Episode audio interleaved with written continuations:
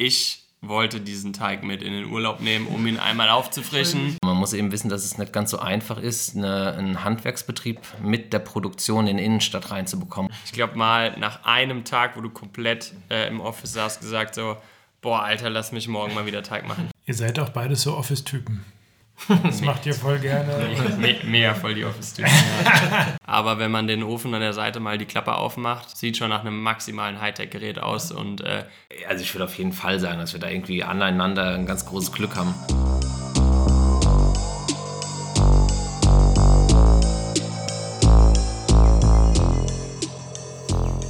Frankfurt, du Billige. Oh, provokant.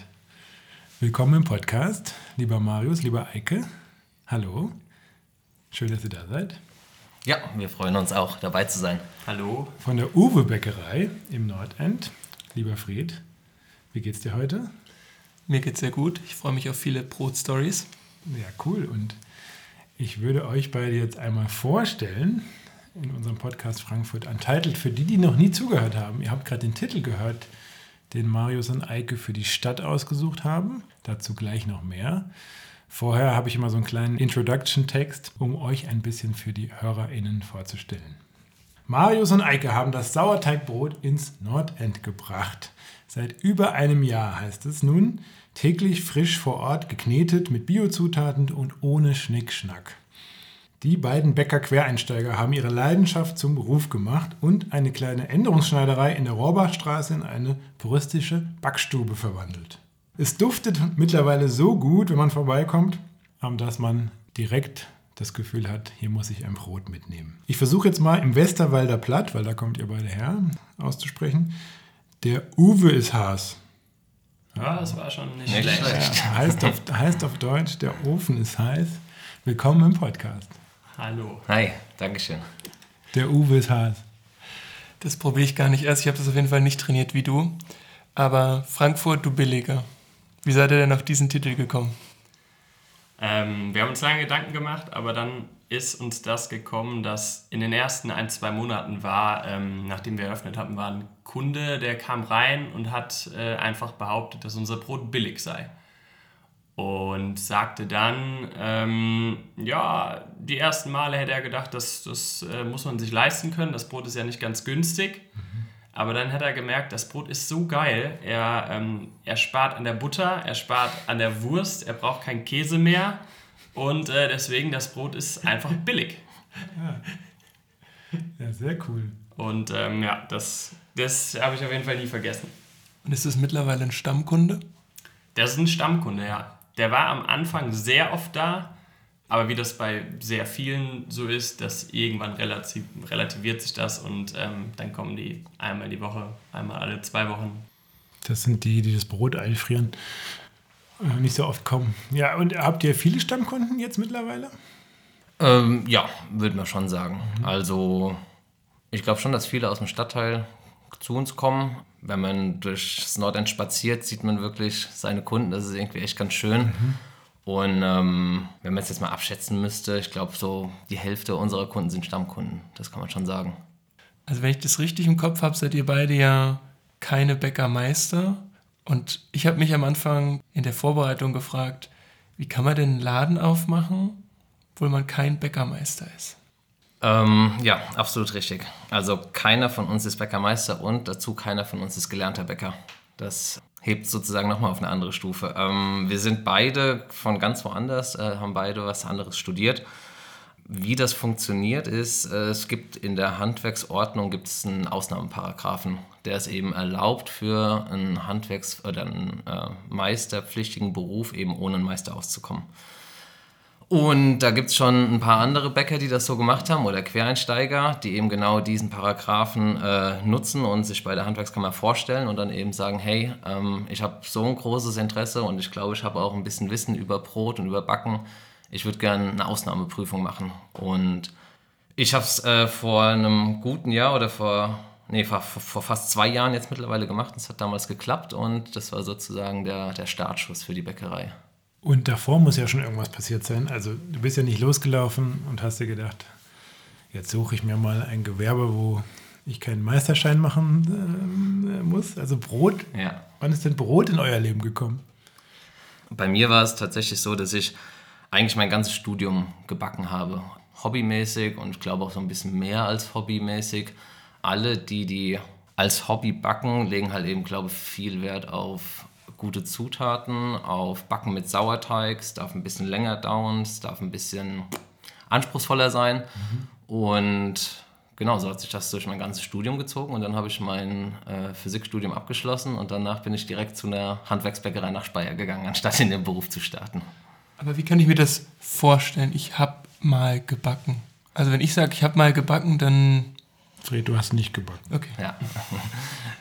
ähm, also vom Umfang ist mal mehr, mal weniger, aber letztlich hast du deine eigenen Sauerteige gezüchtet, du hast vielleicht sogar zwei, drei verschiedene Sauerteige im Kühlschrank. Man liest sich auch maximal in das Thema ein, also man will nicht nur ein Rezept nachbacken, sondern man holt sich Theoriebücher über Sauerteig, über Fermentation, über Milchsäurebakterien. Und da gibt es eine ganze Menge gute Bücher in Deutschland und mein Bücherregal ist eher, besteht aus Koch- und Backbüchern anstatt aus Romanen. Ja.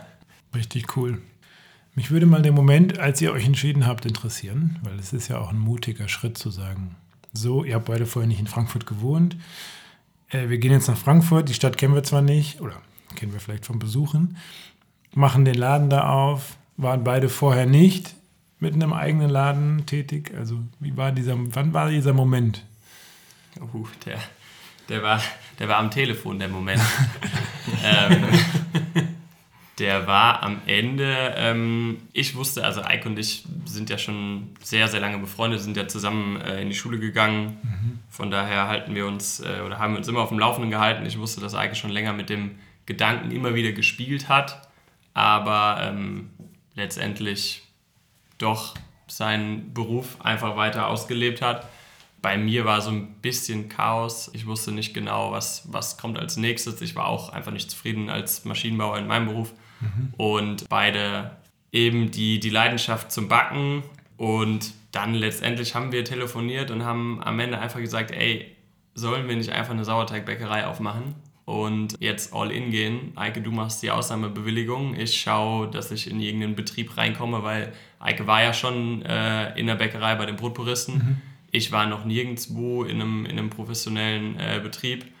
Und ähm, Eike meinte, pff, jo, lass, lass das mal angreifen. Ja, und ähm, genau, ich habe mir dann relativ zügig was gesucht. War auch in einer ganz ähnlichen kleinen Bäckerei, die auch erst vier, fünf Monate vorher aufgemacht haben. Ich glaube, du warst sogar, du bist sogar vorbeigefahren auf irgendeiner Durchreise mhm. und hast gesagt, ey, ein guter Kumpel von mir, der hätte Bock bei euch zu arbeiten. Das war der Moment, sage ich jetzt mal, mhm. wo wir gesagt den, den Entschluss zumindest gefasst haben. Aber wieso, wieso jetzt Frankfurt? Hätte ja auch Mainz München, Mainz, Hamburg. Marius hatte so ein paar Stationen in Köln, Rotterdam, Konstanz. Also mhm. war jetzt nicht so wie ich, der dann 10, 11 Jahre in Mainz gelebt hat. Und ich habe sozusagen den, den Standort so ein bisschen vorgegeben, beziehungsweise mit dem Gebiet. Und dann haben wir geschaut, wo man sowas umsetzen kann. Und man muss eben wissen, dass es nicht ganz so einfach ist, eine, einen Handwerksbetrieb mit der Produktion in die Innenstadt reinzubekommen oder beziehungsweise in ein, in ein Wohngebiet. Wir haben dann eben den Vorteil gehabt, dass bei uns in der Fläche schon ein Handwerksbetrieb drin war und haben dann über einen Bekannten sind wir auf diese Fläche aufmerksam geworden. Also wir haben auch beispielsweise in Mainz geschaut, mhm. da sind dann aber immer ein paar Argumente, die dagegen sprechen. Hat das Haus die richtige Infrastruktur? Hat es genug Strom von der Straße, mhm. also vom Verteilerkasten? Das sind alles so Themen, wo man denkt so, äh, geile Location, aber dann spricht man mit dem Vermieter und auf einmal ist es eigentlich schon gegessen. Und dann haben wir hier mega, mega Glück gehabt, sind ins Nordend gerutscht. Ist auch so ein bisschen unser, unser Wunschviertel gewesen. Und ich denke auch, dass Frankfurt noch einen guten Bäcker gebraucht hat.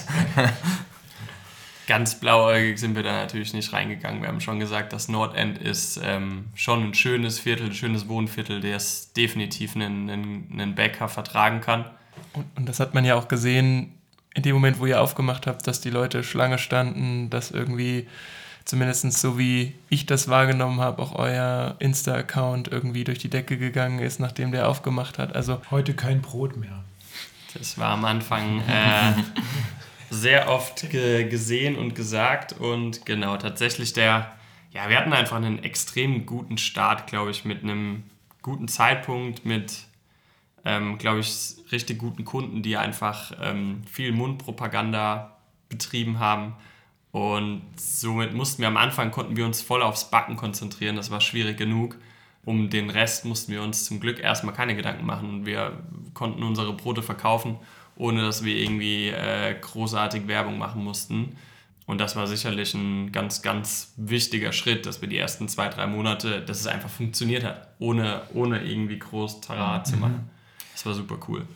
Wir wissen auch eigentlich gar nicht ganz genau, wie das kam, weil tatsächlich direkt nach zwei, vier, sechs Wochen sind auch die Zeitungen auf uns zugekommen, das Genussmagazin, mhm. FNP, der HR kam und wir haben auch gedacht, so, wow, wenn das so weitergeht.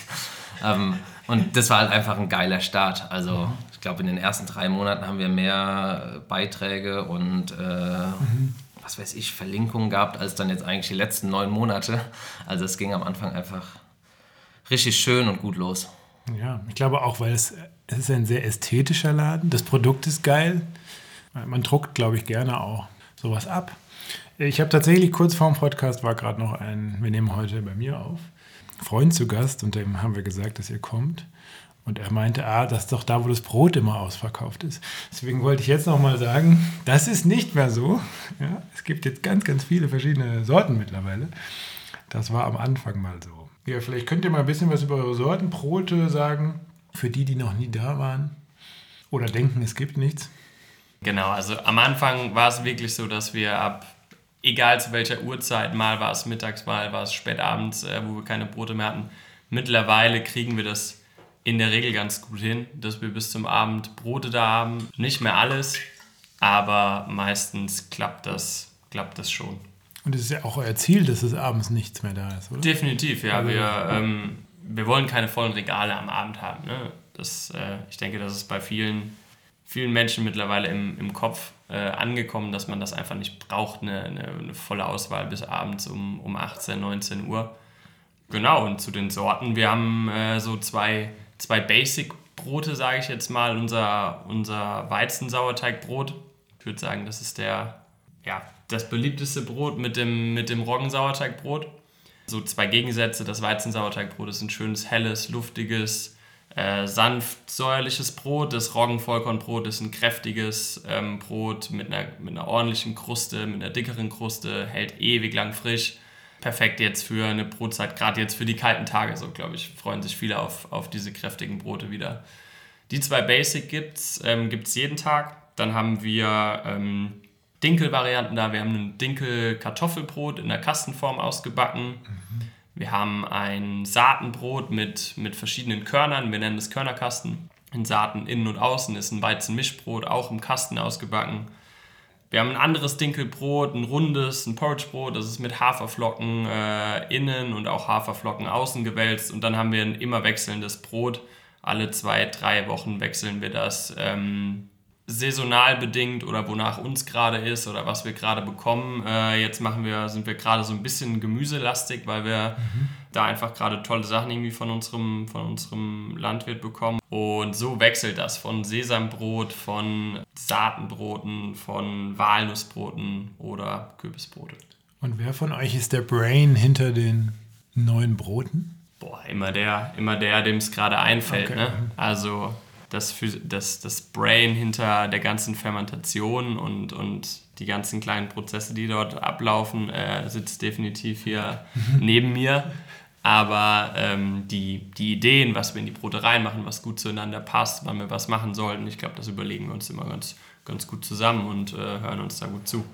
Ja, würde ich auch definitiv sagen. Es gibt zwei Punkte. Also es gibt eine Rezeptentwicklung wo man schauen muss, wie funktioniert, äh, also wie viel Sauerteig braucht man, wie viel Quellstück, Brühstück darf man benutzen. Äh, ich glaube, da gebe ich schon meinen Senf dazu, aber jetzt zu schauen, was für ein Spezialbrot nimmt man oder wir haben ja auch was äh, Herzhaftes für die Focaccia, welches Topping macht man jetzt. Da sind wir, sind es nicht nur wir zwei, sondern wir haben auch mittlerweile drei Angestellte, Aha. die sogar da teilweise deutlich kreativer sind als wir, wo wir dann sagen so, hey, du hast doch Koch gelernt, hast du eine geile Idee mit Lauch und Karotte? Ja, easy, zack. Und mhm. da können wir eigentlich nur sagen, das sind alle ziemlich gleich beteiligt. Und als Nicht-Brotprofi, du hattest jetzt Quellstück und Frühstück, Was, Vielleicht. was, was kann ich mir darunter Ja, vorstellen? weißt du nicht, Fred? Ähm, also ganz einfach formuliert, es gibt Nullteige, die laufen ohne Fermentation ab. Da ist keine Hefe dran, kein Sauerteig, kein gar nichts. Das nennt man meistens eigentlich Vorteige. Das heißt, Saaten werden eingeweicht, Haferflocken werden eingeweicht, sowas. Und dann gibt es noch Brühstücke, wo beispielsweise Mehl verbrüht wird, damit es sehr viel Wasser aufnehmen kann. Der verkleistert die Stärke. Das ist wie beim Pudding. Beim Pudding erhitzt man Stärke und dann wird's, stockt es. Und das sind alles, alles Teige, die man, ich sage jetzt mal, einen Tag vorher schon mal vorbereiten kann, weil da keine Hefe dran ist. Das nennt man Vorteige, Nullteige. Habt ihr Bock eigentlich auch Kurse anzubieten? Oder wenn wir gerade, hört sich so an, als würdest du gerade einen Kurs geben. Mega gerne. Ja? Aber, also wir haben ja einmal, Herr Rasmus, wir hatten dich ja sogar schon mal zu Besuch. Das war das einzige Mal, dass wir Gäste bei uns in der Bäckerei hatten. Da waren wir, glaube ich, mit äh, 12, 14 Leuten, glaube ich, von der Gefühlt waren es 20. aber- Ja, und genau das ist das Problem. Unsere Backstube ist so klein, das kriegen wir so nicht abgebildet, weil wenn man wirklich einen Kurs machen würde, dann müsste auch jeder irgendwie an Kneter kommen, an Ofen kommen, an, auf, am Tisch aufarbeiten und wenn wir in der Bäckerei mit drei Bäckern stehen, dann ist es schon zu viel. Also geht noch, aber das ist schon, äh, da steht man sich schon ein bisschen im Weg. Von daher andere Fläche ja, bei uns in der Backstube nein. Fair. Das, war das gerade ein Zeichen mit der anderen Fläche? Wo- Wollt ihr was Nein, nein, bekannt nein, geben? Nein, oder? nein, nein, nein. Wir wollen ja, wir wollen ja keine, wir wollen ja keine äh, kommerziellen Backkurse geben, wir wollen ja Protokollen. Aber der Eike gibt eigentlich mit jedem, mit dem er spricht, der eine Frage bezüglich Brühstücke oder Quellstücke oder Fermentation oder Abläufe, ähm, der da was hinterfragt, gibt der Eike eigentlich immer direkt mal einen Kurs. Ja, Kurs okay, mit. sehr gut. Ja, das ist gut. Äh, Ich möchte nochmal zu dieser Klammer mit dem Maschinenbaustudium zurück. Ist es so, dass, also erstens bist du die zweite Person in diesem Podcast, die Maschinenbau studiert hat und dann was ganz anderes macht, nämlich der Micha vom Restaurant Blumen Habe ich gehört. hat auch Maschinenbau studiert. Scheint also so ein Ding zu sein. Aber wie war für dich der Weg, äh, also was war die Erkenntnis, dass du das nicht machen willst? Ich habe eigentlich schon im Studium gemerkt, dass mir ähm, der Studiengang, den ich dort gewählt habe, nicht so wirklich getaugt hat. Ähm, da ging es vor allem um Verbrennungsmotoren. Ähm, ich habe dann die Spezialisierung Energietechnik genommen, aber trotzdem war das sehr automotive-lastig. Ja, in meinen Augen ist der Zug einfach abgefahren. Und ähm, von daher war das Studium überhaupt gar nicht interessant für mich. Ich habe dann meine Bachelorarbeit in einem, in einem Unternehmen geschrieben, äh, was mir sehr viel Spaß gemacht hat. Habe dort dann auch weitergearbeitet, aber auch dann wieder gemerkt, dass das zu kleinteilig ist, was ich dort mache. Also an ganz kleinen Rädchen zu drehen, ähm, hat mir wenig Spaß gemacht. Und im Endeffekt wollte ich was viel Nahbares machen. Und jetzt bist du aber für die Öfen und sonstige Technik verantwortlich. Klar, ich mache die, ich mach die, unsere Wartung natürlich nicht selbst. Der Das war wär ziemlich grad- cool. Ja, das wäre Äh, mega cool. Aber wenn man den Ofen an der Seite mal die Klappe aufmacht, sieht schon nach einem maximalen Hightech-Gerät aus Ja. und äh, extrem viel Steuerung, extrem viele kleine Kabel, extrem viele Platinen. Ich glaube, die kann man schon mal aufmachen, aber, aber was, was umstecken sollte man da besser nicht. Ich habe ihn ja auch schon mal gesehen, den Ofen. Er, ist, er sieht schon sehr high-tech aus. Also, Ich glaube, auf Instagram kann man ihn auch sehen. Zumindest noch unangeschlossen. Ja, auf jeden Fall. Immer wieder, aber eher von vorne und, und geschlossen auf jeden Fall. Die, die Investition, also ihr habt ja schon ordentlich auch da Technik reingestellt in die Mini-Backstube. Und das habt ihr äh, finanziert oder wie? Ich lustigerweise, ich habe jetzt schon ein paar Mal gefragt, ob ihr irgendwie einen Moment hattet, wo ihr gedacht habt, nee, wir machen es nicht. Aber den gab es anscheinend nicht. Auch noch nicht mal bei der Investition. Ich bin total beeindruckt. Ja, ich glaube, wir haben. Ich war mal in Mainz bei einem befreundeten Bäcker und der hatte drei Kühlungen sich neu gekauft und hatte dann äh, gemeint: Oh Gott, du glaubst gar nicht, was mir da passiert ist. Die alten Kühlungen, wie auch immer, lange Geschichten. Hat dann immer davon gesprochen: Leiste dir keine Fehlinvestition. Also irgendwas, wo du jetzt mal 10.000 Euro in den Sand setzt, weil es nicht funktioniert oder du hast es ohne Garantie gekauft. Das ist uns einfach nicht passiert. Das heißt, wir haben ganz am Anfang einen Businessplan gehabt, also mit Excel gearbeitet, aber der sah schon halbwegs professionell aus. Mega haben, professionell. ja, wir haben halt ganz klar gewusst, okay, wir müssen Betrag X investieren und wenn alles auch funktioniert und irgendwie uns der Ofen nicht ausfällt, Dann müssen wir ungefähr jeden Monat so und so viel Geld einnehmen, damit sich, ich sag jetzt mal, auf drei Jahre oder so abbezahlt hat oder auf fünf Jahre. Und das hat funktioniert bisher. Also wir haben noch keinen, also jetzt dreimal aufs Holz klopfen. Ähm, Okay, ja, Ja, um schön. noch, um noch mal auf die Finanzierung zurückzukommen, weil du jetzt zweimal da gefragt hattest. Also wir, wir mussten natürlich einiges an Geld in die Hand nehmen. Wir haben aber einen ganz guten Mix aus ganz viel gebraucht gekauft und das, was auf gar keinen Fall ausfallen sollte, wie zum Beispiel der Ofen, nicht gebraucht gekauft. Das heißt, den Ofen haben wir ähm, vom Hersteller, das war ein general überholter Ofen, der, der stand drei Monate bei irgendeinem anderen äh, Bäcker zur, zur Probe. Der war, das war die äh, mit Abstand größte Investition, die wir hatten. Alles andere, ähm, bis auf ein paar Mini-Kleinteile, ist alles gebraucht. Also für einen Kneter kann man auch gut und gerne mal ähm, 10.000 bis 20.000 Euro ausgeben. Wir haben einen für 4.000 gekauft. Ähm, entweder haben wir die Katze im Sack gekauft oder nicht. Aber ähm, mit dem war noch gar nichts bisher. Und der Und- Kneter ist diese riesige Küchenmaschine. Die Ja, sieht Die so aus, riesige Tonne, die da hinten in der Ecke Ja, steht. okay, Ja. ja. sieht aus wie eine Küchenmaschine, nur ungefähr zehnmal so groß. Ja. Ah, 20. 120 Kilo 100, passen rein. 120 mal so groß. Ah ja, okay. gut, habe ich gut abgeschätzt. Genau, am Ende haben wir das natürlich hochgerechnet, was wir investieren müssen, sage ich jetzt mal. Dann haben wir überlegt, ob wir das investieren können. Und der große Vorteil, das muss man auch ganz klar sagen, ist, ich glaube, wir haben recht sparsam ähm, letztendlich die, die, äh, die Bude dort hingestellt. Am Ende muss man das alles durch zwei teilen. Also natürlich war es, waren es jetzt keine 5000 Euro nur, aber ähm, weil du eben Finanzierung angesprochen hattest, also wir haben jetzt, wir hatten das große Glück, uns mit äh, über Familie, sage ich jetzt mal, Eike und ich auch einfach uns Beträge bei den Geschwistern sozusagen zu leihen, dass wir das, ja, die Investitionen stemmen können und Cool. das hat funktioniert. Also ja, Es gab sogar noch einen großen Vorteil.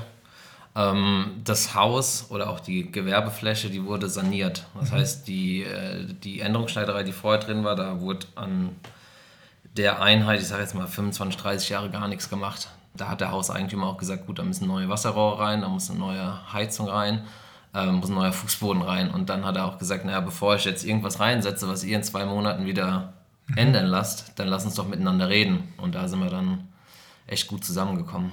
Ja, ganz, ganz, ganz großes äh, Lob oder ganz. Ah, das hat mega Bock gemacht. Wir haben äh, am Ende die, die komplette Einrichtung, die, den, den Rohbau letztendlich mitbestimmen dürfen. Das war am Ende natürlich auch viel Geld für den Eigentümer. Am Ende gefällt es ihm auch super gut, weil das Haus natürlich auch zu einem neuen, neuen Leben erweckt wird. Äh, sieht ästhetisch aus von außen. Ähm, das, das Haus wird wieder, wurde schon durch uns belebt, bevor die neuen Mieter eingezogen sind, einfach weil, weil wieder Leben drin ist. Ne?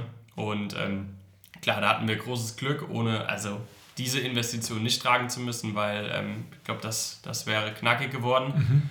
Klar, jetzt müssen wir im Nachhinein einen, äh, einen ordentlichen Batzen Miete zahlen, aber das, dadurch, dass der Laden ja einigermaßen funktioniert, funktioniert auch das, ja. Ja, das größte Anlagegut ist aber ja eigentlich euer Teig. Äh, Über den haben wir noch gar Unbezahlbar. ja, unbezahlbar, priceless. An der Überleitung habe ich jetzt lange gearbeitet. Ich habe verstanden, wenn euer Teig mal nicht im Kühlschrank steht in der Nacht oder vielleicht zwei, dann ist es vorbei mit eurem Teig. Ist das so? Fast. Der Wille war da. Also, du hast absolut recht. Wir leben von unserer Sauerteigkultur, also von unserem Starter. Und der wird tatsächlich, unser Weizen-Sauerteig, Starter, also es gibt mehrere Begriffe, Starter, Sauerteig, Kultur, ist eigentlich immer dasselbe. Davon haben wir zwei Stück, einmal Weizen, einmal Roggen und die werden jeden Tag bzw. einmal die Woche gefüttert, nennt man das. Also er wird neu angesetzt, kommt ein bisschen Mehl, ein bisschen Wasser dazu und dann laufen halt gewisse Prozesse ab, Fermentationsprozesse. Und durch dieses Füttern hältst du den am Leben. Das heißt, du backst dein Brot oder machst deine Teige, gibst deinen Sauerteig hinzu und ganz am Ende nimmst du dir einen Klecks weg, deinen, deinen Löffel oder so und fütterst den wieder und hast dann sozusagen den Sauerteig für den nächsten Tag. Bedeutet aber auch ganz klar, dass wir auf die beiden angewiesen sind. Also wenn die weg sind, dann haben wir wirklich richtiges Problem. Also im, wenn wir, wir hatten ja jetzt ähm, gerade den Fall, dass wir zwei Wochen geschlossen waren, Sommerferien, Betriebsferien. Ich wollte diesen Teig mit in den Urlaub nehmen, um ihn einmal Ich wollte aufzufrischen. nämlich gerade fragen, ob Der das Eike hat gesagt, ähm, mach mal halblang, der ist so aktiv und so vital, der schafft es schon. Am Ende haben wir uns darauf geeinigt, glaube ich, wir haben einen, ähm, ein, zwei Backups gehabt, äh, haben uns was abgefüllt, ein, zwei in der Bäckerei. Falls da die Kühlung ausgefallen wäre, hatten wir noch einen im, äh, in unserem privaten Kühlschrank. Beim Roggensauerteig habe ich mir auch keine Sorgen gemacht, aber beim Weizen dachte ich mir schon, boah, äh, es muss auch einfach nicht sein, dieses Risiko. Aber es war ähm, Ja. komplett unproblematisch. Also war er nicht mit im Urlaub. Nein, war nicht mit dem Urlaub. Ah, guck mal, nach 30 Minuten Podcast jetzt das erste Mal, dass ich rausgehört habe, da war eine Angst. Und Ja. die war eigentlich beim Teig. Die war beim Teig. ja. Die war wirklich beim Teig. Faszinierend. Äh, habt ihr sonst, seid ihr euch eigentlich immer einig? Es kommt immer so rüber, aber. Ich glaube, wir sind uns schon, also ich würde sagen, wir sind uns sehr einig. Und Eike würde sagen, nein. Nein, äh, also es, also ich würde auf jeden Fall sagen, dass wir da irgendwie aneinander ein ganz großes Glück haben. Natürlich sagt der eine mal jetzt, äh, was weiß ich, tritt mal nicht auf die Bremse bei dem Projekt und lass uns mal hier was anderes probieren und dann, also diesbezüglich sagt man schon mal, ha, nee, ich will was anderes machen, aber insgesamt, seien es jetzt, welche Produkte wählt man aus, was weiß ich, Öffnungszeiten, Angestellte, wie auch immer, also so die ganz großen Themen, da reden wir miteinander und dann kommen wir eigentlich ganz gut miteinander klar. Ich glaube, wir kommen schon dafür, dass wir uns mittlerweile seit, seit anderthalb Jahren jeden Tag sehen. Krass. Irgendwas zwischen äh, 8 und 14 Stunden. Kommen wir richtig, also kommen wir mega gut miteinander klar. Das ist schon ziemlich cool. Es hätte auch- auch komplett anders laufen können. Hatten wir davor Angst? Ich glaube, mich hat mal ein Freund gefragt, hast du Angst davor, dass da was in der Freundschaft passieren kann? Da habe ich gesagt, ne, eigentlich nicht. Ja. Weil ich glaube, es kann schon passieren, wenn man, weil das, was wir machen, ist halt wirklich, wir haben zwar nur fünf Tage die Woche auf, aber wir sehen uns trotzdem sieben Tage die Woche, wir schreiben uns 20 Mal am Tag, wir sehen uns häufiger, als wir unsere Partnerinnen sehen. Und dafür ist es, glaube ich, echt Cool. gut. Guter, guter Fit auf jeden Fall. Das ist sehr spannend, weil wenn ich jetzt auf uns gucke mit dem Podcast-Projekt und wir uns irgendwie privat treffen, nehmen wir mal an, wir würden nicht an der Konsole sitzen, was auch manchmal vorkommt. Ich habe euch schon beim Eisessen getroffen. habe ich euch gespottet. Ja, sehr gut. Aber es geht doch erstaunlich oft auch über den Podcast oder über Ideen oder der eine hat was gesehen und der andere hat was gelesen und man redet schon viel über den Podcast. Wie ist es denn bei euch? Also wenn ihr jetzt sagt, ich sage jetzt mal, ihr habt jetzt einen Freundetag und sagt jetzt, lass mal wieder so Freunde und nicht mehr Geschäftspartner sein, ist dann dann das Brot so komplett thematisch ausgeschlossen oder beginnt der Tag trotzdem mit einer Brotstory? Boah, Da muss man schon extrem anstrengen, glaube ich, dass wir mal, Ja. mal eine, eine halbe Stunde, eine Stunde, dass da gar, gar kein Content zukommt. Ähm, Ja. aber es gibt, so, das gibt's nicht. Irgendwie kommt dann immer kurz, ah, mir ist noch was eingefallen oder ey, hast du das? Wir sind jetzt heute jetzt gerade eben auch hierher spaziert und man steht dann irgendwie vor und dann sagst du, ach scheiße, wir wollten nur noch kurz über zwei, drei Sachen zum Podcast reden, aber wir haben halt die Viertelstunde eigentlich nur über, über Brot geredet. Also es ist schon, ähm, ja, wir, wir ist schon immer irgendwie Gesprächsthema. Glaube, wir, wir saßen bei einem, äh, bei einem Essen mit unseren Partnerinnen vor äh, zwei, drei Monaten abends. Da haben wir uns schon, Ja, das war. da haben wir uns gut am, gut am Riemen gerissen. Ja. Da haben wir äh, versucht, gar nicht drüber zu sprechen. Das, das passt auch, also das klappt auch, aber irgendwie hat man doch immer mal wieder ähm, zwischen, zwischendurch dann äh, einen Einfall oder so und, und Quatsch drüber. Und das ist trotzdem cool. Und ich würde nochmal, ihr hattet ja eben schon erwähnt, auch wie ihr euch einig seid. Und ihr habt ja aber auch schon gesagt, das ist ja nicht nur ihr beide, sondern ihr habt jetzt auch schon drei Angestellte. Okay, Also wie habt ihr zum Beispiel ganz konkret die Mitarbeitenden ausgewählt oder habt ihr einfach gesagt, wir lassen uns am Bauch entscheiden? Ich glaube, ein bisschen Bauch war dabei, aber auch ganz viel, hey, passt das? Ähm, also wir haben drei Mitarbeiter, genau. Es ist, Da muss ich ein, wir haben eigentlich fünf, nicht? Das, Ja, das, ja, ja. Wir werden das Bitte. mit, mit Sicherheit alle hören. Ähm, wir haben zwei Verkäuferinnen, Ja. Die sind jeweils ein bis zwei Tage die Woche da, vor allem immer an den verkaufsstarken Tagen. Dann haben wir drei MitarbeiterInnen in Vollzeit sozusagen, beziehungsweise die sind vier Tage die Woche da. Und ähm, somit haben wir schon ein Team aus fünf Leuten, aber eben das Core-Team, sage ich jetzt mal, sind, sind ähm, wir beide plus die drei Mitarbeiter. Ja. genau, zurück. Ähm, also eigentlich, die Bottomline ist ja eigentlich, ich habe gut ausgewählt.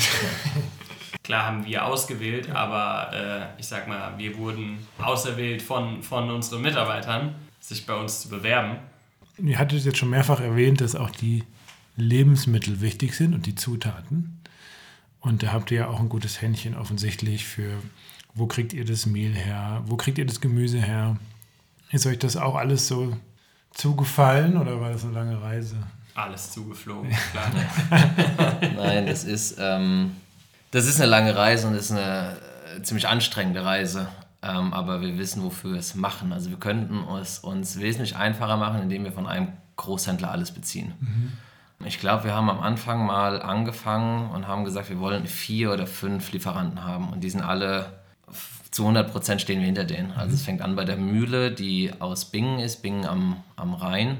Unser Eierlieferant mittlerweile ist der Biohof Mai, der ist auch relativ bekannt in der Gastroszene. Mhm. Ähm, das Gemüse kommt bei uns aus dem Westerwald von meinem Bruder, ist auch ein Biolandwirt. Mhm. Und all das zu koordinieren, zu bestellen, zu schauen, was brauchen wir gerade, ist schon echt viel Arbeit. Weil im Großhandel, wenn du einen Lieferanten hast, dann kannst du alles auf einmal bestellen, einmal die Woche, hast einen großen Warenwert, sodass sie auch liefern.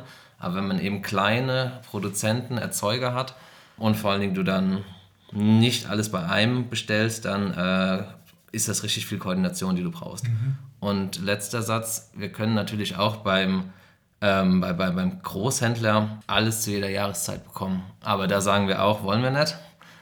Und unser Gemüse beispielsweise ist absolut saisonal. Mhm. Also es geht jetzt gerade in die äh, Lauch, Kürbis, rote Beete-Ecke rein. Bis vor ein paar Wochen war es Paprika, Aubergine, Tomate und im Winter wird es auch keine Tomate geben, sondern vielleicht geschmorte Zwiebel hatten wir letztes Jahr. Es wird was mit Kartoffel geben. Das ist uns einfach, das ist so unsere Maxime, die wir uns auf die Fahne geschrieben haben. Das ist sau viel Arbeit, aber die machen wir gerne. Und äh, sau viel Arbeit heißt total viel Koordination, ja. telefonieren, E-Mails. Es kommt nicht, nochmal einen Tag später. Absolut. Okay. Ja. ja, und auch einfach gute Sachen zu bekommen, ist kein Selbstläufer. Mhm. Also wenn wir sagen, wir wollen, wir sind gerade zum Beispiel nicht so zufrieden mit unseren Walnüssen, die wir haben, mhm. wollen unbedingt neue Walnüsse und Oliven wollen wir eigentlich auch schon länger ein paar neue haben. Mhm. Aber ähm, dann bist du biozertifiziert, mhm. dann äh, bist du ein kleiner Betrieb. Allein schon mit, mit den beiden Faktoren. Und dann soll es wirklich geil sein, so dass du es eigentlich auch zu Hause selbst bei deinem Abendbrot zu Abend äh, essen würdest. Ähm, das sind schon Faktoren, die irgendwie so limitieren, dass es richtig schwierig wird zu sagen, alles klar, das wird unser neuer Walnussdealer. Mhm. Klar, da kann man sich das Leben einfach machen und sagen, ich beziehe bei dem größten äh, Bäckerei-Lieferanten oder halt nicht. Und man mhm. sagt, man will was geil, ein geiles Produkt haben und macht sich Arbeit mit. Wir haben äh, jetzt beispielsweise, bisher haben wir Mohn- und Kürbiskerne über unsere Mühle bezogen. Mhm. Und jetzt haben, das ist jetzt, da ist mal was auf uns zugekommen, uns zugeflogen, hat uns jetzt ein Erzeuger aus Hessen geschrieben, hey, ähm, wir können Kürbiskerne für euch produzieren, ist auch also biozertifiziert, hättet ihr Interesse? Also wieder ein sehr kleiner, sehr regionaler Erzeuger, mit dem wir gern zusammenarbeiten würden, würde aber auch wieder ein bisschen Arbeit bedeuten. Und genauso ist es beim Mohn.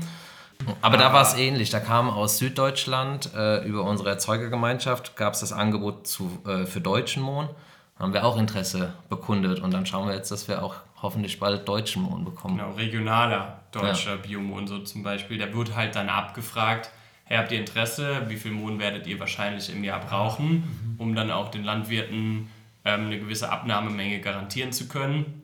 So wird dann bei den verschiedenen Betrieben angefragt und wir haben gesagt, ja, mega geil, sind wir natürlich dabei, wo wir gesehen haben, dass der, ich glaube, der Mohn, den wir aktuell haben, der kommt aus der EU aber äh, zu sagen, hey, das, das kommt aus, ich glaube, der ist dann aus Baden-Württemberg, aber mit, mit äh, Kürbiskernen aus, aus Nordhessen zu arbeiten, ist halt mega geil. Mhm. Und wie kann ich mir das dann vorstellen, wenn ihr dann so euch neue Produkte überlegt, kommen dann so Mohn, Kürbiskerne, Oliven und ihr steht in der Backstube und backt damit was? Oder weil du gerade gesagt hast, die sollen so sein, dass man sie auch zu Hause essen kann. Nehmt ihr die dann beide erstmal unabhängig voneinander mit nach Hause und sagt, dass wir jetzt mal erstmal hier so den Einzeltest? Oder, also ich meine, ihr müsst ja irgendwie am Ende sagen, passt oder passt nicht. Ich glaube, wenn du jetzt zum Beispiel diesen, diesen Vergleich hatten wir ähm, mit, den, mit den Kürbiskernen, Ähm, wir haben mal, wir haben eigentlich steirische Kür Kürbiskerne. Dann haben wir versehentlich mal einen, einen Satz Kürbiskerne geliefert bekommen ähm, von, da stand drauf Non-EU-Bio. Mhm. Wenn du dann diese nordhessische Probe daneben legst und das probierst, dann denkst du einfach, krass, was ist, was, was ist das? Warum schmeckt das so geil und warum schmecken diese Non-EU-Sachen äh, einfach so komisch? Und dann weißt du direkt, lass das, lass das mit den anderen Sachen machen. Klar ist das auch eine, eine Frage vom Preis irgendwo, ähm, das ist teurer, aber wenn das Produkt dadurch geiler ist und das Produkt schmeckt besser dadurch, glaube ich, ist es das für, für ganz viele Leute ist es das dann wert. Wann macht ihr das alles? Also ihr habt ja, äh, wann fangt ihr morgens an zu backen? Ich glaube nicht so früh, wie bei normalen nee, Bäckereien. Ganz bestimmt nicht. Nee. Ja. ja, aber äh, also so die ganze Beschäftigung mit Zutaten und so, das ist dann alles schon nach Ladenschluss, ähm, oder?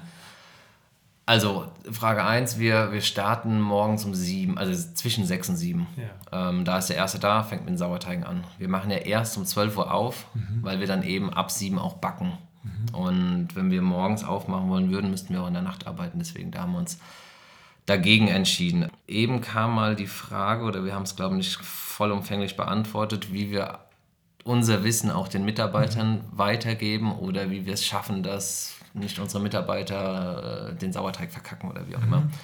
Ähm, wir sind ja mittlerweile in der Situation, dass wir nicht jeden Tag acht Stunden am Teig stehen. Mhm. Gott sei Dank. Also das war am Anfang so und dann ist der Tag eben auch 12, 14 Stunden lang. Mittlerweile schaffen wir es schon, dass wir beide jeweils einen Tag oder vielleicht auch anderthalb Tage ähm, Büro haben, mhm. äh, weil wir eben mittlerweile in der Situation sind, in der schönen Situation, dass wir auch mit unseren Mitarbeitern da echt gut äh, arbeiten können, uns auf die verlassen können. Ähm, das heißt, vieles an Recherche findet natürlich auch dann während der normalen Arbeitszeit statt, wenn wir mal einen Bürotag haben. Bedeutet aber nicht, dass vieles auch dann nach Feierabend passiert. Also da ist dieser 9-to-5-Job ist da einfach nicht anwendbar. Früher ist alles abends auf dem Sofa noch passiert. Ja. Genau, wie du sagst, mittlerweile nicht mehr so viel. Man, ich glaube, je nachdem, wie man halt eben abschalten kann oder was, was man, was nach der Arbeit dann an dem Tag noch kommt. Aber es ist schon cool zu sagen, man, man betreibt Recherchearbeiten, Officearbeiten, E-Mails etc. auch einfach mal während der normalen Arbeitszeiten, äh, weil wir hinten im, im Office sitzen können mal. Ja. Mhm. Ihr seid auch beide so Office-Typen. Das macht ihr voll gerne. Me mega voll die Office-Typen. Ja. Also es ist, äh, wenn es eine ernsthafte Frage war, es ist auch mal schön, einen halben Tag dann am Laptop zu sitzen, okay. weil äh, was viele vielleicht nicht so wissen, oder ja doch, eigentlich soll es klar sein, aber viele, die so aus der Hobbyback-Szene kommen, die bei uns mal ein Praktikum machen wollen, die wissen gar nicht, wie anstrengend der Job ist, weil das ist im Endeffekt acht, neun, zehn Stunden körperlichste Arbeit vom Allerfeinsten. Mhm.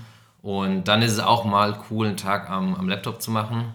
Ähm, aber ich glaube, wir haben uns beide bewusst dagegen entschieden, fünf Tage am Laptop zu sitzen, mhm. sondern halt auch ein bisschen was Praktisches zu machen. Also Eike hat schon nach, ich glaube mal nach einem Tag, wo du komplett äh, im Office saßt, gesagt so, boah, Alter, lass mich morgen mal wieder Teig machen. ja, ist schön, dass ihr das auch so gerne macht. Und wie häufig passiert denn das zu Hause backen noch? Brotbacken? Null. Zero.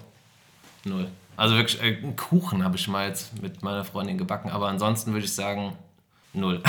also auch, wir machen auch gerne Pizza oder sowas noch, noch äh, in der Freizeit. Auch die Teige, die kommen alle aus der Bäckerei. Ja. Also. Auch Burger Buns und so. Ach, oder wirklich? Ja. Alles Bäcker, ja. ja. Der, der, also.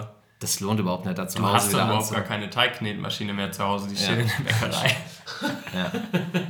Mm, ich habe noch ein letztes Thema, ähm, was ich nochmal ansprechen wollte. Das ist die Ästhetik von eurem Laden. Also jetzt ist es so, dass ihr beide begnadete Bäcker seid. Aber das sieht auch noch alles einfach richtig gut aus. Wer hat da von euch beiden denn das Händchen? Also sei es die Marketingmaterialien, hier vor mir liegt ein Flyer von euch. Überhaupt, wenn man reinkommt, ist es sofort eine sehr durchdachte, cleane Atmosphäre. Da müsst ihr ja drüber nachgedacht haben.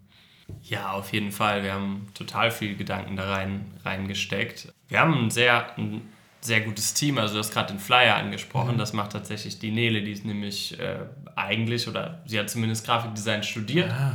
Und äh, ich glaube, das sieht man auch an dem Flyer, dass der ähm, Ich glaube, es ist der in schönste unseren Augen Flyer. super, super geil geworden ist. Nele ist der schönste Flyer, den ich wahrscheinlich je gesehen habe von einer Bäckerei. Kann ich nur unterschreiben. Sehr schön, das freut Nele mit Sicherheit. Die Ästhetik vom Laden, also auch da würde ich jetzt sagen, es gibt ein erweitertes Team. Äh, unsere Partnerinnen sind daran auch beteiligt. Ähm, Und genau, also meine, meine Frau ist Architektin. Ähm, von daher kam schon mal viel, ich sag mal, eine Linie, eine Symmetrie im Laden. Dann haben wir ganz viel auch selbst gemacht, hatten da die Möglichkeit, in der, in der Werkstatt zu arbeiten und waren jetzt nicht darauf angewiesen, irgendwie was von der Stange zu kaufen. Aber am Ende war das natürlich richtig, richtig, richtig viel Arbeit. Ne? Wir haben die Theke selbst gebaut, wir haben das Regal komplett selbst gebaut. Wie lange haben wir für, das, für den Aufbau von diesem Regal im Laden gebraucht? Also drei Tage in der Werkstatt äh, irgendwie justiert und die Höhen für die Brote haben uns Brote beim, beim Bäcker gekauft und die da reingestapelt, um die Regalabstände festzulegen. Und dann haben wir nochmal zwei Tage irgendwie versucht, das, das, das Regal im, im Laden aufzubauen. Ähm, wir haben uns extrem viel Mühe gegeben und wir, also wir sind mega happy mit dem Laden, so wie er dasteht. Ähm, aber das ist nicht nur auf, auf unsere eigenen Schultern irgendwie zu führen. Da waren auf jeden Fall unsere Partnerinnen auch mit am Start. Cool. Eine abschließende Frage hätte ich noch. Und zwar, ich meine, jetzt habt ihr gesagt, es ist jetzt knappe zwei Jahre her, ist ein bisschen mehr als zwei Jahre, dass ihr die Entscheidung getroffen habt. Jetzt blicken wir mal zwei Jahre weiter. Wo wollt ihr denn dann sein? Oh, Klassiker. Eige, die Frage gebe ich an dich weiter. Ja, die Frage haben wir schon häufiger mal gehört. Tatsächlich ziemlich nah nach der Eröffnung immer. Das hat, glaube ich, irgendwie jeder gefragt, der irgendwie von der Zeitung da war. Aber damals muss ich sagen, das ist, also die Frage war total unangebracht, weil wir dann. Das ist nicht greifbar, oder? Nach einer Eröffnung? Nein, überhaupt nicht, genau. Also nach drei Monaten zu fragen, habt ihr Lust auf, was macht ihr nächstes Jahr oder wollt ihr einen neuen Laden machen? Das war, wir haben gesagt, so, lass mich mal in Ruhe, lass, gib mir mal ein bisschen Schlaf, ja. Ähm, und jetzt mittlerweile, ähm, genau, sind wir ein Jahr am Start und das große Ziel für die nächsten ein bis zwei Jahre wäre auf jeden Fall, dass das Konzept, so wie es jetzt gerade ist, weiterhin gut läuft. Und was wir halt eben schaffen wollen, ist einen schönen Arbeitsplatz zu schaffen. Das heißt, wir wollen nicht nur, also nach außen wollen wir natürlich für den Kunden gutes Brot produzieren, aber bei uns auf der Arbeit soll es halt Spaß machen. Es soll ein junges, modernes Unternehmen sein. Die, also unsere Angestellten sollen einfach Spaß bei uns haben. Bedeutet aber auch gleichzeitig, dass wir beide so ein bisschen mehr Verantwortung in Zukunft abgeben können, dass der Laden aber ohne uns läuft. Wir haben jetzt das erste Wochenende gehabt, wo wir auch mal beide weg waren. Das funktioniert also nach einem Glückwunsch. Jahr. Ja, danke schön. Ah, vor allem an unsere Mitarbeiter, Ja. wo wir uns bedanken. Das Da, erste Wochenende ja, in einem Jahr, wo ihr beide frei Ja. hattet. ja. Krass. Auch einfach, dass keiner von uns ähm, die Führung am Ofen oder am Teig hatte, sondern hey, Linus, Carla, ihr regelt das morgen früh und das hat funktioniert, das war echt cool. Und genau da soll es eigentlich hingehen. Also, dass man da einfach, weil irgendwann zerplatzt dir der Kopf, wenn du die ganze Zeit nur dran denkst, hey, haben wir das gemacht, haben wir daran gedacht, ist es abgeschlossen, ist die Kühlung auf der richtigen Temperatur. Ähm, da einfach ein bisschen mehr Vertrauen zu haben in die Mitarbeiter. Und was wir, wo wir uns treu bleiben wollen, ist eigentlich, dass unsere Bäckerei unsere Bäckerei bleibt. Also wir wollen jetzt nicht irgendwie direkt sagen, was weiß ich, kleine Lagerhalle mieten, da nochmal ein bisschen backen, damit wir auch irgendwo noch an der zweiten Stelle verkaufen können. Ob in zwei Jahren mal noch was passiert, das ist, äh, steht so ein bisschen, in, also sage niemals nie, aber wir wollen auf jeden Fall eigentlich die Bäckerei einfach an dem Standort halten. Da soll gebacken werden, da soll verkauft werden und da soll das Leben weiterhin stattfinden. Voll schön. Ja. einfach so ein Verstetigen von dem, Ja. was jetzt gut läuft. Vielen Dank, dass ihr da wart. Jetzt alle los und Brot kaufen. Ja. Ja. Für, für die, die noch nicht da waren. Ähm, Vielen Dank. Schön, dass ihr da wart. ciao. Vielen Dank an euch. Danke euch. War